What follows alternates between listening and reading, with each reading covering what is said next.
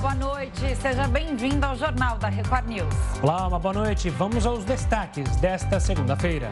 Petrobras anuncia mais um aumento da gasolina do diesel a partir de amanhã. Governo encaminha ao Congresso o projeto de lei que libera crédito para o Auxílio Brasil. Alunos em 13 capitais e no Distrito Federal voltam a ter aulas 100% presenciais.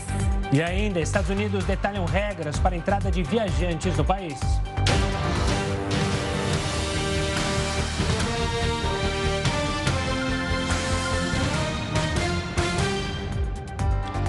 O governo federal encaminhou hoje ao Congresso o projeto de lei para liberar crédito para o Auxílio Brasil. O programa deve substituir o Bolsa Família já a partir de novembro. O valor é de 9 bilhões e 300 milhões de reais. Segundo a Secretaria-Geral da Presidência, o projeto não afeta a regra de ouro, aquela que estabelece que o governo só pode emitir uma dívida para cobrir as despesas. Mas o mercado não entendeu e a semana passada foi turbulenta. Tanto que essa pauta provocou a demissão de quatro secretários do Ministério da Economia. De acordo com fontes do governo, em novembro, o Auxílio Brasil ainda não deve ser de 400 reais. O novo valor só deve ser pago em dezembro e depende da aprovação do Congresso. O Congresso Nacional vai ter uma semana movimentada, para variar um pouco, né? Ultimamente, Brasília não tem folga. Na Câmara dos Deputados, o destaque deve ser o projeto que cria o auxílio gás para famílias de baixa renda. Vamos então com o Matheus Scavazini, em Brasília. Matheus, explica para gente a história do auxílio gás, como é que vai ser essa votação, o destaque amanhã é para esse assunto. Boa noite. Boa noite, Camila, Gustavo, boa noite a todos. A votação do projeto do Auxílio Gás está prevista para amanhã à tarde. O benefício poderá financiar até 100% do preço médio do botijão de gás a cada dois meses para cerca de 11 milhões de famílias. Elas devem estar inscritas no cadastro único para programas sociais do governo federal. Lembrando que a proposta do Auxílio Gás foi aprovada na semana passada no Senado por 76 votos a favor e apenas um contra. Matheus, no Senado amanhã também é dia importante de votação do relatório final da CPI da pandemia, é isso? Exatamente, Gustavo. Nós, inclusive, estamos aqui no térreo do apartamento funcional do senador Omar Aziz, onde diversos senadores já têm chegado aqui para uma reunião. Os líderes da comissão podem fazer alterações e acréscimos. O vice-presidente da comissão, senador Randolph Rodrigues, afirmou que até nove pessoas podem entrar no relatório final da CPI. Um dos possíveis nomes envolve o governador do Amazonas, Wilson Lima. Ele e o ex-secretário de Saúde seriam responsabilizados pela falta de oxigênio no estado Estado. Lidos, eh, amanhã também deve ser lido os votos em separado, já que alguns senadores vão entregar relatórios próprios para a CPI da pandemia. A votação do relatório é necessária para que se torne o documento oficial da investigação. Camila, Gustavo. Obrigada, Matheus. Até uma próxima. Boa noite. Olha, vamos falar do Supremo Tribunal Federal. É que o STF negou por unanimidade o pedido de habeas corpus do ex-deputado Roberto Jefferson. Resultado do julgamento virtual foi publicado nesta segunda-feira. Roberto Jefferson está internado no Hospital Penitenciário em Bangu desde o último sábado pelo agravamento do estado de saúde. O ex-parlamentar é acusado de participação em uma organização criminosa digital montada para promover ataques à democracia. Você costuma pagar o valor mínimo do cartão de crédito? Então, a gente fala de cartão de crédito, todo mundo cuidado. fica é, cartão, é, você, é, cartão de crédito, é. não, pagar conta, a gente não aguenta mais, né? Bom, mas a medida vai ficar mais arriscada com o novo aumento da taxa de juros. Os juros rotativos do cartão de crédito chegaram a 339,5% e atingiram o maior nível desde agosto de 2017. Os dados foram divulgados hoje pelo Banco Central. Esse crédito pode ser acionado ao pagar somente o valor mínimo da fatura do cartão. E é considerado uma das linhas de crédito mais caras e perigosas para quem tem dívidas. Outros reajustes acompanharam o crescimento do cartão de crédito. A taxa de juros bancários também bateu um recorde. os 30,6% registrados em setembro são os maiores desde abril do ano passado. De acordo com o Banco Central, essa alta é um reflexo do aumento da taxa Selic deste ano. Para essa economista, a taxa deve aumentar ainda mais até o final de 2021. É, um ponto importante também que não chega a surpreender, então está em linha com o que a gente é, observa em relação à taxa Selic, a taxa referencial uh, da economia, que desde março desse ano já passou de 2% ao ano para 6,25%. É, o Banco Central é, tem a reunião agora do cupom na próxima quarta, provavelmente levando a taxa já para 7,5% uh, ah, ao ano e com viés de alta para as próximas reuniões. Olha, depois de uma semana turbulenta no mercado financeiro, a pesquisa semanal do Banco Central prevê um crescimento menor para a economia brasileira. A expectativa para o PIB, o Produto Interno Bruto, desse ano ficou abaixo de 5%, em 4,97%. Já a projeção para a inflação subiu para quase 9%. É a 29 semana de alta. Para o dólar, a previsão também subiu para R$ 5,45. Este é o patamar que a moeda americana deve fechar o ano. A Petrobras confirmou hoje novos reajustes nos preços da gasolina e do diesel nas refinarias. A gasolina vai subir 7% e o diesel 9,1%. Segundo a estatal, os aumentos refletem a elevação das cotações internacionais do petróleo e da taxa de câmbio. Com essa alta, o preço médio de venda da gasolina passará de R$ 2,98 para R$ 3,19 por litro. Um reajuste médio de 21 centavos por litro. É o segundo reajuste no preço do combustível este mês. A gasolina já havia subido 7,2% no último dia 9. No caso do diesel, a última alta foi em 29 de setembro. Desde então, o preço do petróleo continuou se valorizando. Já a gasolina subiu 73,4% no mesmo período. Então, para a gente fazer aqui um retrocesso, né? Pela segunda vez este mês, a Petrobras aumentou tanto o preço da gasolina quanto do diesel. E o Banco Central, como a gente viu ali numa sonora de uma economista, ainda prepara uma nova alta de juros nesta quarta-feira. Então, o Jornal da Record News conversa agora com o economista Davi Lely, sócio da Valor Investimentos. Davi, uma ótima noite, bem-vindo mais uma vez ao nosso jornal. Agora, o que parece é que essa missão do Banco Central de controlar a inflação está cada vez mais difícil, né, Davi? Boa noite, Camila. Boa noite, Gustavo. Realmente essa missão ela tem se mostrado mais difícil do que era o esperado.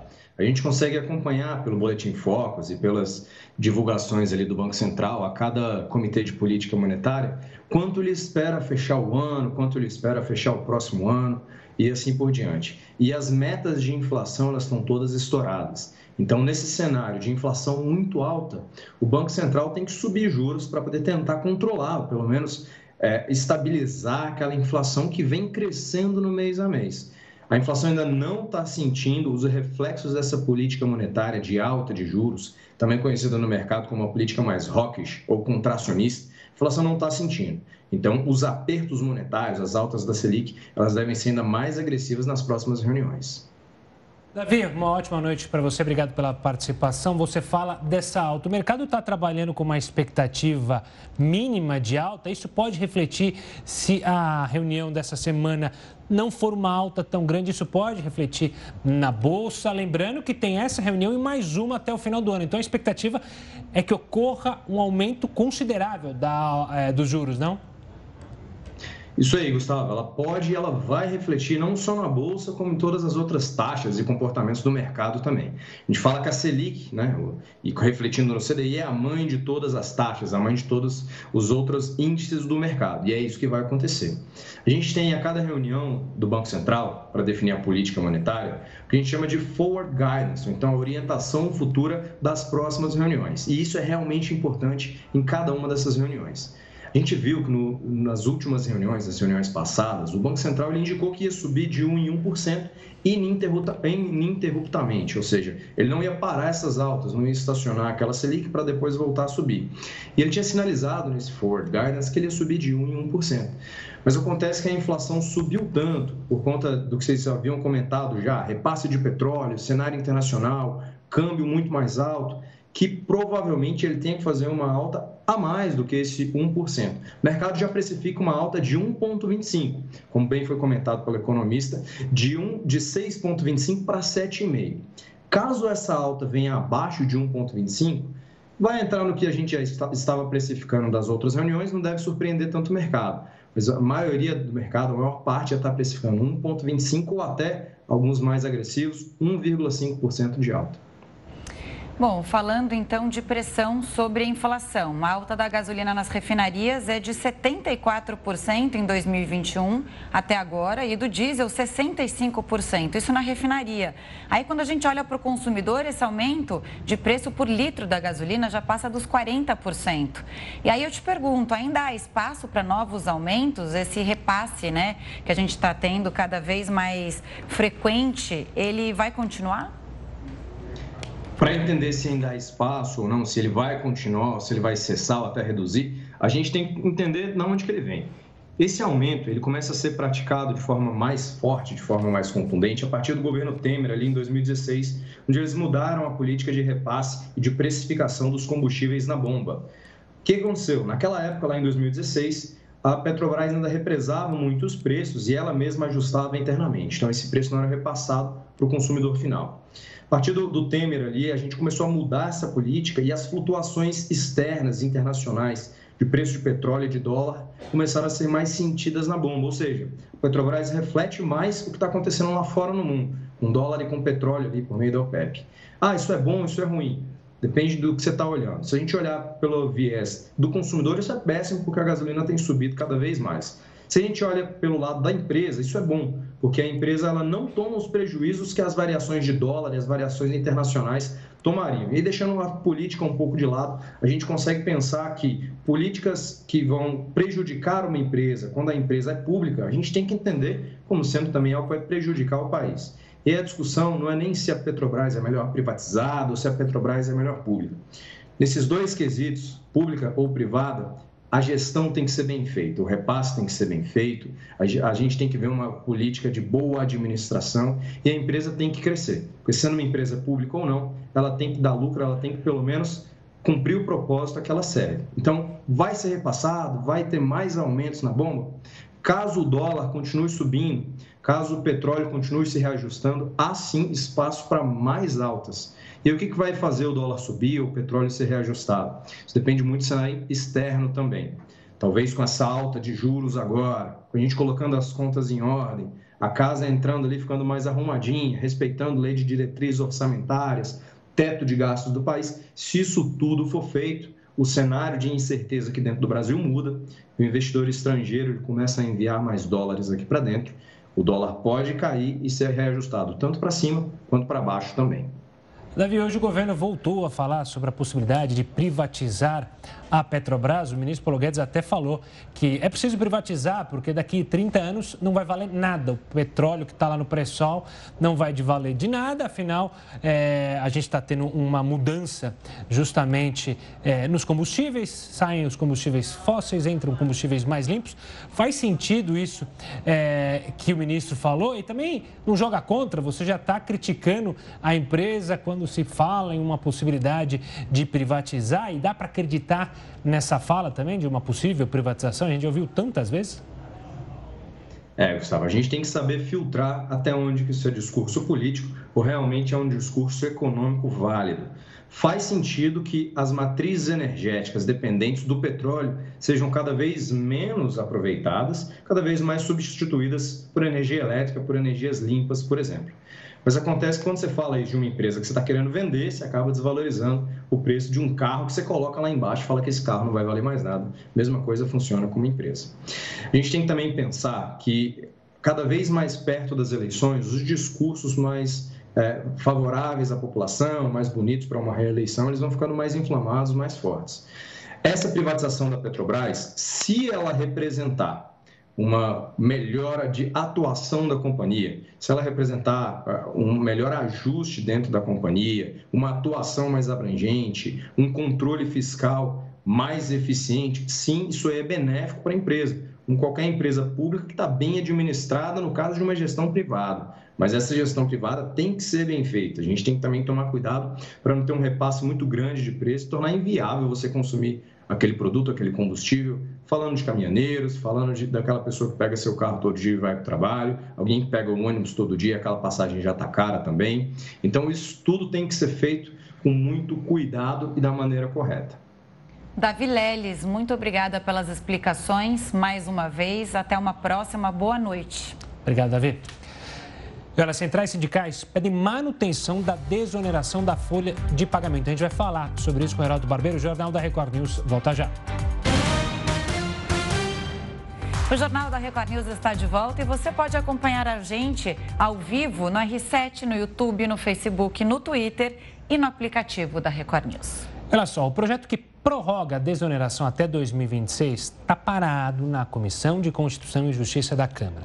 Se a desoneração não for aprovada, os preços de alimentos, por exemplo, ficarão ainda mais caros. Vamos chamar o Heroto para participar dessa conversa. Heroto, quais setores recolhem menos impostos? E é bom lembrar que essa desoneração tem muita gente preocupada porque pode perder emprego se ela não for aprovada, né, Heroto? Uma boa noite. Olá, Gustavo. Só para poder explicar para as pessoas poderem formar a sua própria opinião a respeito desse assunto, ela está, de certa forma, ligada àquilo que a gente chama de custo Brasil. Significa isso.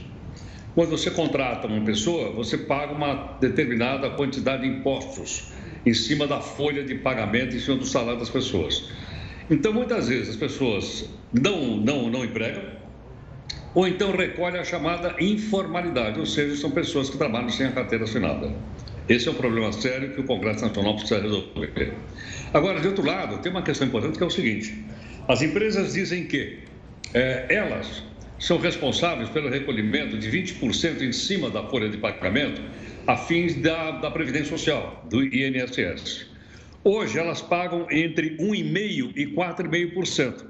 São 17 setores da sociedade brasileira que recolhem entre, entre 1,5% e 4,5%. Se porventura a desoneração não for prorrogada, essa empresa teria que pagar 20% da chamada cota patronal. E o que eu tenho visto aqui, alguns setores dizendo o seguinte, que se isso acontecer, muitas empresas podem quebrar, não vão conseguir pagar e, consequentemente, muita gente também pode perder o seu emprego. Esse é o outro lado da questão para ser analisada. Bom, a questão também é o seguinte, a questão é que essa ameaça de desemprego ela realmente existe e agora está na mão do do, do, do, Congresso Nacional. Mas tem mais um detalhe, viu, Gustavo, que é o seguinte: por trás disso tem também uma questão de ordem jurídica. Quem pode acabar decidindo finalmente sobre isso, se vai continuar ou não vai, é o Supremo Tribunal Federal. Aliás, já tem um voto do ministro, salvo engano, o ministro Lewandowski, favorável à continuidade, à prorrogação. Mas um outro ministro pediu vistas do processo e parou também. Então, não só está parado na Câmara dos Deputados, como está parado também no Supremo Tribunal Federal e ninguém sabe qual é o final dessa história. O fato é o seguinte: o fato é que a gente precisa gerar emprego, realmente, e precisamos também acertar essa história do pagamento de tributos de qualquer espécie, seja do INSS ou qualquer outro tributo, para que seja de uma forma igualitária, para que o Estado não perca a arrecadação, mas também as empresas consigam é, recolher e pagar e sobreviver, porque sem as empresas a gente não tem emprego suficiente no país. Então é uma questão importante que eu acho que cada um de nós, como cidadão, deve acompanhar né, e deve então formar a sua opinião se isso deve ir à frente ou não. É uma diferença brutal, né? As empresas pagavam 20%, agora na pandemia elas tiveram esse benefício de pagar no máximo 4,5%, como você disse, e é mais do que a geração de empregos, né? A manutenção dos empregos. É por isso que é tão necessária a desoneração da folha de pagamentos. As empresas estão precisando disso e os empregados também, né, Heródoto? Exato. Agora, Camila, só um detalhe. Essa desoneração não vem de agora. Ela vem desde 2011. Desde 2000, portanto, há 10 anos ela já existe. Ela está completando 10 anos agora. Então, a empresa toda está estruturada em cima desse recolhimento de um e-mail, há 10 anos. De um e-mail a 4,5. Se de repente você vem com 20, como é que ela vai se organizar? Como é que ela vai acertar essa situação? Aí ela pode dizer, bom, então diante disso eu paro de trabalhar, ou então você mandar, ser obrigado a mandar embora uma quantidade de empregados, porque eu não vou conseguir pagar. Essa é uma questão, é uma importante e vital para a economia do país e para se acertar também as chamadas contas públicas. Bom, Heroto, a gente volta a se falar ainda nessa edição do Jornal da Record News. Até daqui a pouco. O Supremo Tribunal Federal decidiu que pessoas com baixa renda não devem arcar com os custos caso percam ações trabalhistas. Por seis votos a quatro, o Supremo decidiu que pessoas pobres devem ter direito à justiça sem custos. A ação foi apresentada pela Procuradoria-Geral da República. O órgão questionou mudanças realizadas por meio da reforma trabalhista de 2017. A atual lei prevê que o trabalhador deve arcar com os custos em caso de derrota ou quando faltar a audiência. Para este especialista em direito do trabalho, a determinação vai aumentar o número de ações na justiça. Porque durante esse tempo, desde 2017 para cá, os trabalhadores tinham receio ou eles só iam à justiça do trabalho quando eles acreditavam e quando eles tinham uma real expectativa de recebimento daquele direito. A partir de agora, como não há mais, ou, ou, como não existe mais a possibilidade da condenação, desde que ele seja beneficiário da justiça gratuita, a expectativa é que volte a crescer o número de reclamações trabalhistas. A justiça gratuita pode ser concedida a quem recebe salário igual ou menor a 40% dos limites máximos dos benefícios da Previdência Social. Olha só, os hábitos alimentares pioraram durante a pandemia. Mas não é só isso. As pessoas também passaram mais tempo na frente das telas. Luciene adora correr na rua. Bora! Mas no começo da pandemia, quando teve que ficar mais em casa, confessa, diminuiu a frequência de exercícios. Infelizmente eu tive que parar, né, porque não tinha como ir para a rua. E com isso eu tive que me adaptar em casa, né? Não foi só a Luciene. Ficar mais tempo em casa levou muita gente a se exercitar menos, alimentar-se mal e a passar boa parte do dia aqui, ó, na frente do celular ou da tela do computador é o que mostram os primeiros resultados de uma pesquisa que avalia o comportamento da população durante a pandemia redução do consumo de alimentos em natura, de frutas, vegetais, um aumento muito significativo do consumo de alimentos ultraprocessados, fast food. A nossa amostra como um todo, ela praticava em torno de 120 minutos por semana de exercício físico. E no período durante a pandemia, esse número reportado foi de 80 minutos. Mais de 30% dos pesquisados disseram ter reduzido a prática de esportes. O uso diário diário de telas entre computadores e dispositivos móveis passou de 6 horas e meia, em média, para 10 horas. Quatro horas a mais na frente do computador todos os dias por causa do trabalho em home office fizeram o Jandir desenvolver um problema de olho seco. E o colírio se tornou imprescindível no dia a dia. O olho começa a entender que ele não tem a necessidade de produzir aquela quantidade de lágrima necessária e aí ele simplesmente para de produzir. Mesmo com o avanço da vacinação e a queda nos números de infectados, será que algumas mudanças vieram para ficar? Inicialmente as pessoas estavam achando que seria uma coisa rápida, né? E com o tempo a gente foi percebendo que não. Então a nossa preocupação é que esses hábitos tenham se consolidado ainda mais dessa maneira uma dúvida lá no início da pandemia. Olha só, uma pesquisa confirmou que cães e gatos podem ter o coronavírus, mas não transmitem. O Jornal da Record News volta já já com esse e outros assuntos. Olha só, estamos de volta para falar sobre uma pesquisa que identificou que cães e gatos podem ter o coronavírus, mas não transmitem. Para falar mais sobre isso, a gente conversa agora com o professor da Escola de Ciências da Vida, Marconi Farias. Ele também é justamente um dos responsáveis, responsáveis pelo estudo. Boa noite, Marconi. Eu já fiquei aqui preocupado. Eu tenho um bulldog inglês e uma bulldoga inglesa. Eu devo ficar preocupado com eles quanto ao coronavírus também? Uma boa noite. Alô, boa noite. É um prazer estar aqui com vocês. Não, não, não precisa.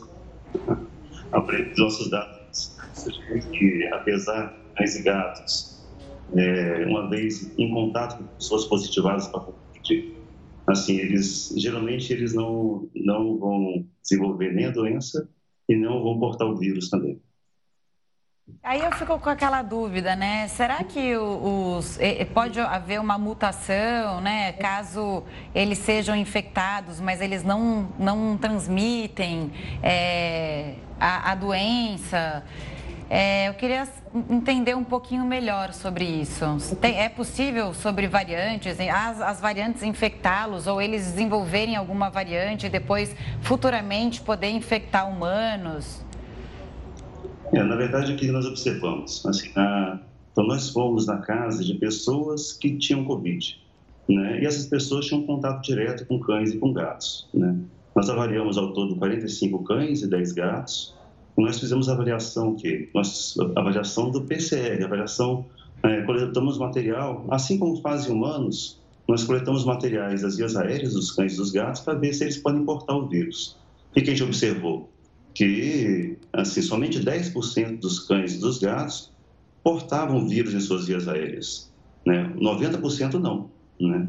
E esses que portavam não desenvolveram doença, ou seja, o vírus parece que ele não é capaz de se replicar nas vias das células das vias aéreas dos cães e dos gatos. Consequentemente, os cães e os gatos eles não são capazes de desenvolver a doença de maneira importante e não servem aí como, como fonte de contágio para o ser humano né, e outros e contactantes em geral.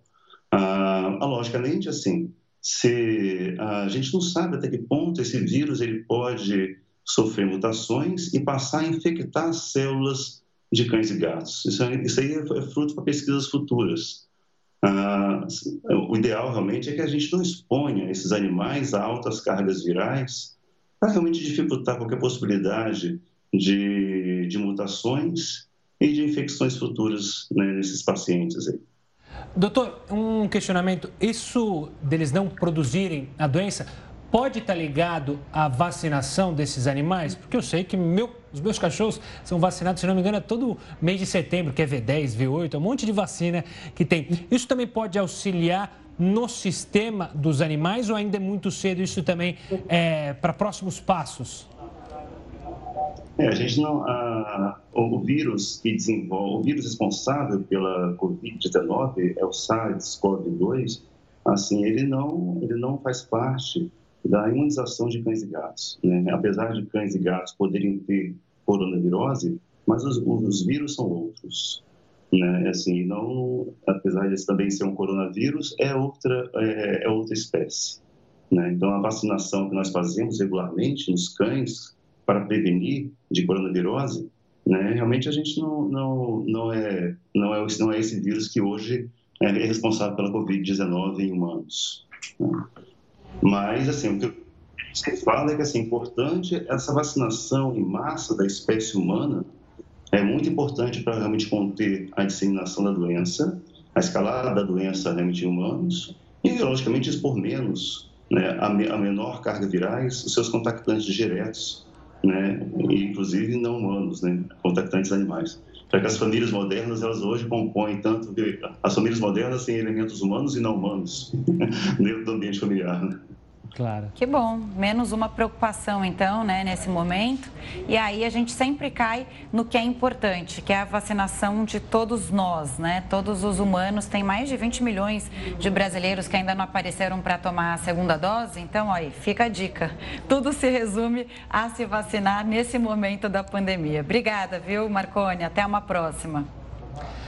Bom, já que a Camila falou em vacinação, vamos ver como é que está a situação da pandemia no Brasil. Primeiro, os números desta segunda-feira. Segundo o Conas, o país chegou à marca de 21 milhões 735.560 casos. No total, o Brasil registra 605.804 mortes. Isso desde o início da pandemia. Nas últimas 24 horas, 160 pessoas morreram pela Covid-19. Bom, agora, como está o andamento da vacinação no país? 72,41% dos brasileiros foram imunizados com a primeira dose. 52,4% da população tomou as duas doses ou a dose única da vacina contra o coronavírus. E agora tem mais um dado que a gente acompanha: 3,18% da população dos brasileiros já tomaram a dose de reforço. Olha, a partir de hoje, é, alunos de, em 13 capitais e também no Distrito Federal começaram a ter aulas 100% presenciais. Mas na cidade de São Paulo, o retorno ainda é facultativo. Diferentemente do governo estadual, que exige o retorno presencial dos alunos, os estudantes da rede municipal não são obrigados a voltar a frequentar as escolas presencialmente. Mas os pais que preferirem manter os filhos em casa terão de assinar um termo e se responsabilizar pelo acompanhamento pedagógico, o que inclui fazer lições e assistir a vídeos. O distanciamento não é mais obrigatório, mas as escolas municipais criaram espaços e sinalizações para alertar os alunos sobre as medidas de proteção contra o coronavírus, que seguem valendo. A capital tem um milhão de alunos em 4 mil unidades de ensino municipal. E as aulas presenciais foram retomadas hoje na rede estadual do Rio de Janeiro, mas o retorno dos alunos é obrigatório, diferentemente daqui de São Paulo. No estado do Rio de Janeiro, são aproximadamente 725 mil estudantes. E quem não for à aula para tomar, é, vai tomar falta. A volta presencial foi liberada porque 85% dos profissionais de ensino já estão com esquema vacinal completo.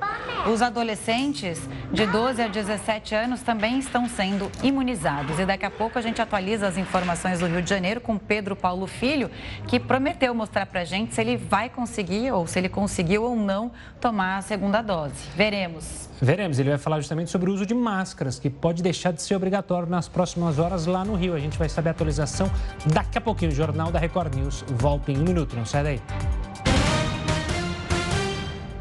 Já estamos de volta para falar então do uso de máscara, que pode deixar de ser obrigatório nas próximas horas lá no Rio de Janeiro. Quem explica isso para a gente é o repórter Pedro Paulo Filho. Uma boa noite, Pedro. O percentual mínimo de 65% de cariocas completamente imunizados já foi alcançado? Foi agora há pouco, Gustavo. Segundo a atualização de 9 horas do painel Rio Covid-19, 65% cravado dos cariocas estão completamente imunizados contra a Covid-19, finalmente. Antes de tudo, uma boa noite para você, boa noite Camila, a todos que acompanham o Jornal da Record News. Bom, o que, que acontece a partir desse momento? A expectativa é de que a Prefeitura do Rio publique uma edição do Diário Oficial com um decreto citando aí a desobrigatoriedade do uso de máscaras em ambientes abertos e sem aglomeração. Isso faz parte da segunda etapa do plano de flexibilização aqui da capital fluminense, que inclui ainda a reabertura de danceterias, boates, casas de shows, mas com metade da capacidade e também todos completamente imunizados, e ainda a realização de eventos com até mil pessoas, mas todos ainda usando máscaras. Só que, como a gente ressaltou na sexta-feira da semana passada aqui no Jornal da Record News, essa medida da Prefeitura, essa iniciativa da Prefeitura esbarra em uma imposição estadual. Por quê? O Estado, ele impõe desde o ano passado que em todo o território fluminense é preciso usar máscaras. E aí, no entendimento do Supremo Tribunal Federal, vale a medida mais restritiva. No caso, vai continuar valendo a obrigatoriedade da máscara. Pois bem, a Assembleia Legislativa do Rio confirmou para essa terça-feira a votação de um, uma votação única, inclusive, de um projeto de lei para desobrigar o uso da proteção. Só que isso ainda está gerando uma certa polêmica dentro da Alerj, porque tem alguns deputados que acham que ainda não é o momento para tirar essa proteção, visto que nenhum município fluminense está na bandeira verde, que é a bandeira que indica baixo risco de contágio para a Covid-19.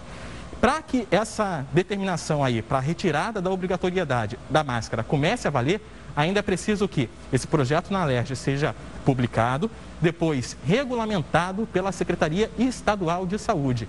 Bom, governo do estado e município já estão conversando sobre isso. Eu volto com vocês. Vamos acompanhar, né? É um passo importante e polêmico também. Aí a gente falava sobre a antecipação da segunda dose da Pfizer por aí. Como é que foi e como foi a sua experiência? Já está sentindo aquela sensação de alívio que a gente comentava na sexta-feira, Pedro? Olha, Camila, é, eu me senti tão ansioso depois de entrar com vocês na sexta-feira. E como eu antecipei na sexta-feira que as doses, o intervalo ia ser reduzido da Pfizer de 12 semanas para 21 dias, e a, esse intervalo ia ser reduzido a partir de sábado para cariocas com 30 a 39 anos, eu corri no sábado mesmo para me vacinar. Minha vacinação era hoje, na segunda-feira. A gente tem imagens aí, inclusive, para o nosso telespectador, que eu pedi para fazer durante a minha imunização. Foi uma imunização um pouco complicada, viu, Camila? Por quê? Num posto de saúde onde eu fui procurar a minha dose, não havia vacina em estoque no começo da manhã. O posto abriu às 8 horas da manhã. Isso não aconteceu só nesse posto, não, em vários outros aqui da capital fluminense. Eu entrei em contato com a Secretaria Municipal de Saúde, que explicou que, pela demora na, no repasse de vacinas por parte do Ministério da Saúde, essa logística de distribuição para os postos ainda estava acontecendo no início da manhã de sábado. Mas, no fim da manhã, todos que estavam no posto de saúde já tinham sido vacinados, inclusive eu. Então, a vacinação transcorreu com maior tranquilidade no sábado. Só que tem muita gente da minha idade que não seguiu esse exemplo, não, de já poder se vacinar, antecipar essa dose da vacina. Isso porque mais de 264 mil, 264 mil 497 cariocas ainda não procuraram os pontos de vacinação para receber a, primeira, a segunda dose, mesmo já podendo. Ou seja, ficou alerta, já pode, desde sábado. É só procurar um posto de saúde. A boa notícia é que o número de pessoas que ainda não procuraram os postos para tomar nenhuma vacina caiu. Só 50 mil pessoas ainda não receberam nenhuma imunização contra a Covid-19, grande parte nessa faixa etária de 12 a 17 anos. Outra boa notícia também é que o número de internados caiu para 174. Essa é a menor faixa de pessoas internadas por Covid-19 desde abril do ano passado aqui na capital fluminense.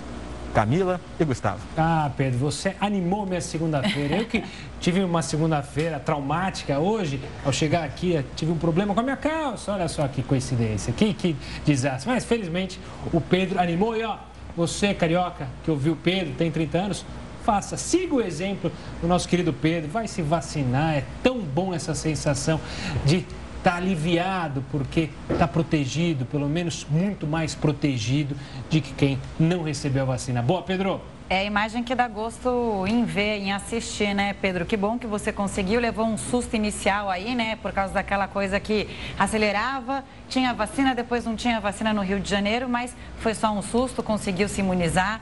Daqui 15, né, segundo os especialistas, 15 dias, seus anticorpos vão estar lá em cima, como o Gustavo gosta de dizer sobre energia, lá em cima. E aí você vai conseguir se aproximar um pouco mais de ter uma vida normal, como eu e o Gustavo muita gente que já tomou a segunda dose, já se imunizou. Isso a gente está feliz por você. E aí eu também com, vou, vou complementar uma informação que você deu. Hoje, oito estados brasileiros não registraram nenhuma morte. Então, só para complementar, porque boas notícias a gente tem muito prazer em dar né? Então, muito obrigada pela participação e amanhã a gente se vê de novo. Tchau, tchau, Pedro. A Rússia teve hoje o maior aumento de casos diários de Covid-19, isso na contramão do Brasil. Foram quase 38 mil novas infecções em 24 horas. 1.069 pessoas morreram. A pandemia se agravou na Rússia nas últimas semanas. A capital Moscou deve adotar medidas mais rígidas a partir de quinta-feira, com isolamento de idosos e um feriado prolongado. E só para comparar, lá a vacinação estancou, não está indo adiante, como ocorreu aqui no Brasil e a gente vê os números caindo. Já na China, um novo surto fez com que as autoridades colocassem novas restrições de deslocamento para conter essa nova onda de Covid.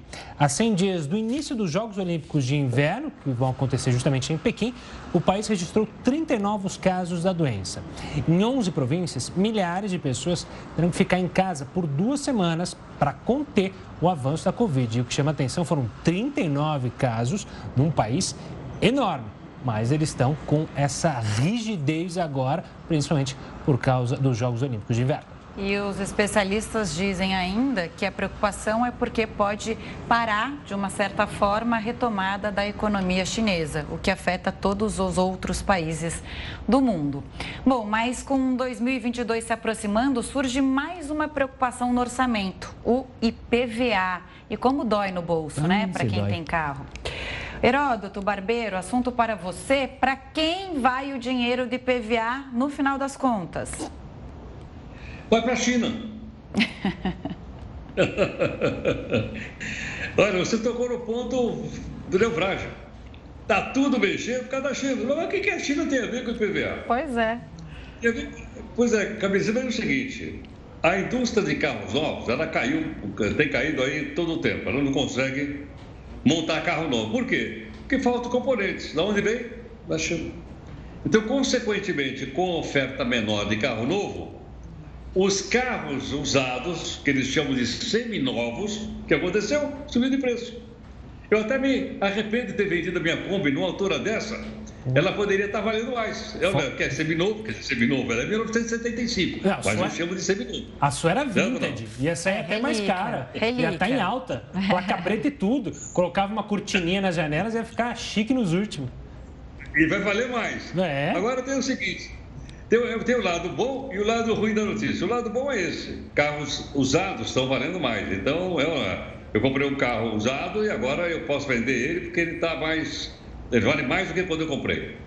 Mas o outro lado da medalha é o seguinte: o IPVA, o Imposto sobre é, Veículos Automotores, né, ele é calculado em cima do valor venal do carro. Lembra quando a gente paga o IPTU? Não tem valor venal do imóvel? Não é por ali que a gente calcula os impostos? Pois é, carro tem, também tem valor venal.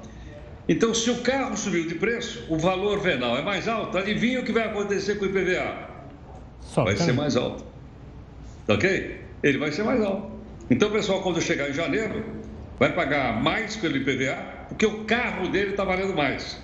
Você vê que na economia é uma coisa interessante, né? A hora que eu acho que eu vou ganhar alguma coisa, isso arrasta outra, prende outra e a gente vai pagar IPVA mais caro. Vai realmente pagar. Agora, o exemplo que eu estou dando aqui é mais relacionado ao estado de São Paulo, porque o IPVA é o imposto estadual. Mas eu acho que serve é, de parâmetro para os outros estados da Federação Brasileira, porque isso vai acontecer provavelmente a mesma coisa. Então, ano que vem, mais uma alegria para a gente em janeiro, além daquelas contas todas que a gente paga em janeiro. IPVA mais caro porque o valor venal do carro usado subiu. Não é à toa que tem muita gente que está abandonando de vez, está vendendo o carro para andar ou de bicicleta ou de transporte alternativo, ou ficar em casa fazendo home office, porque o custo, ou então, para usar... Não, não, eu estou andando de patinho agora, eu comprei o um patinho, eu estou andando de patinho. Patins? que maravilha, eu quero ver essa daí. Queremos eu imagens. Quero, quero, como diria o outro, quero imagens, me manda imagens. É, não eu... pague PVA não paga IPVA, mas também tem que tomar cuidado para não cair no chão e aí tem que pagar o plano de saúde, tem que pagar remédio para consertar o joelho. Mas você, você brincou do patins, mas tem muita gente que tem bicicleta elétrica que não precisa pedalar o tempo todo e não paga IP, é, IPVA, mas tem alguma coisa meio motorizada que consegue, em parte, tirar um pouco ali do esforço da pedalada. São saídas. tira um pouco do esforço e tira um pouco da barriga também. Exato. Pois é, bom ponto. Heroto, pode ir descansar a barriga então. Até terça-feira. Até amanhã. Um forte abraço. Tchau, tchau. Tchau. E olha, os Estados Unidos detalham regras para a entrada de viajantes no país. O Jornal da Record News volta já já. o governo dos Estados Unidos detalhou as regras para a entrada de viajantes no país.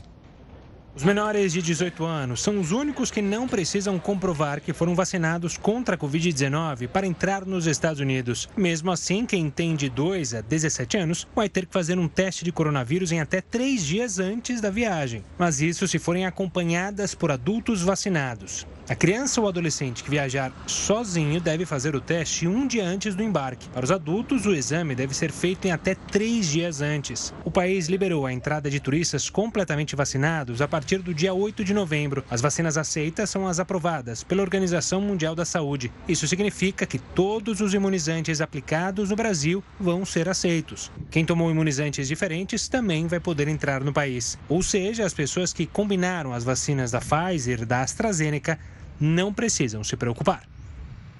Agora tem um convite para você. Daqui a pouco tem a Fazenda News ao vivo. Tiago, hoje é noite de prova de fogo em A Fazenda 13. E o que isso significa? Que um dos peões vai se tornar mais poderoso. A gente vai falar sobre isso no nosso pós-fazenda, o A Fazenda News, que inclusive tem espião essa noite, viu? Cartoloco tá na área, mais uma vez para apimentar esse game. Com ele, o apresentador, colunista do portal R7, crítico de TV, Flávio Rico. Então já põe seu celular para despertar aí, logo depois de A Fazenda 13. O nosso after, o pós-fazenda, é aqui na Record News. A gente se vê. A Fazenda 13 e a Fazenda News também. E olha só, militares deram um golpe de Estado no Sudão, terceiro maior país da África. Eles prenderam o primeiro-ministro interino e outras autoridades. e milhares de pessoas foram às ruas para protestar. O general que chefiava o Conselho Soberano fez um pronunciamento oficial na TV e anunciou o estado de emergência em todo o Sudão. Além disso, dissolveu o Conselho e o governo de transição, que era comandado pelo primeiro-ministro Abdallah Hamdok.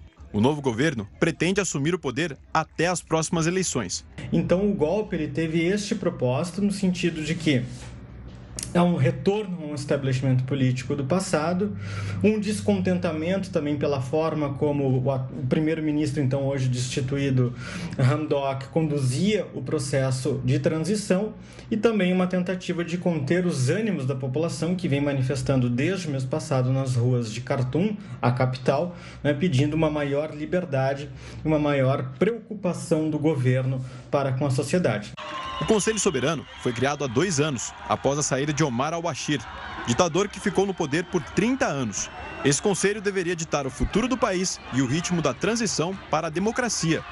E esse processo de transição à democracia previa uma renovação das instituições políticas sudanesas, ah, um maior comprometimento do governo sudanês com organismos internacionais, não apenas da ONU, mas também organismos de assistência humanitária, haja vista o genocídio ocorrido no ano de 2003, e também previam eleições livres e diretas, como aquelas que nós temos aqui no Brasil e em outros países, a partir de 2022.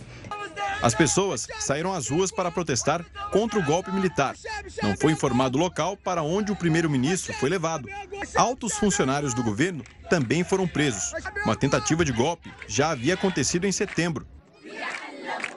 A porta-voz da Casa Branca, Karine Jean-Pierre, disse que os Estados Unidos continuam a apoiar fortemente a demanda do povo sudanês por uma transição democrática no Sudão.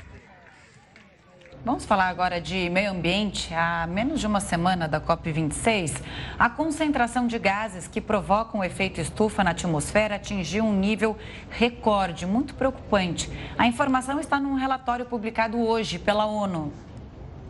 Segundo o relatório, a concentração de gás carbônico na atmosfera em 2020 foi 150% mais alta do que antes da era pré-industrial no século XIX. A desaceleração da economia mundial por causa da pandemia não foi o suficiente para conter o avanço da poluição.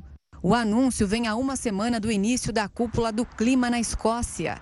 O evento deve cobrar medidas mais efetivas para conter o aquecimento global. Até agora, os resultados colocam o mundo ainda mais longe de alcançar as metas climáticas. O Jornal da Record News fica por aqui. Muito obrigada pela audiência. Ótima semana para você. Continue agora com o News das 10 e a Renata Caetano. Obrigado pela companhia. Uma ótima noite e até amanhã.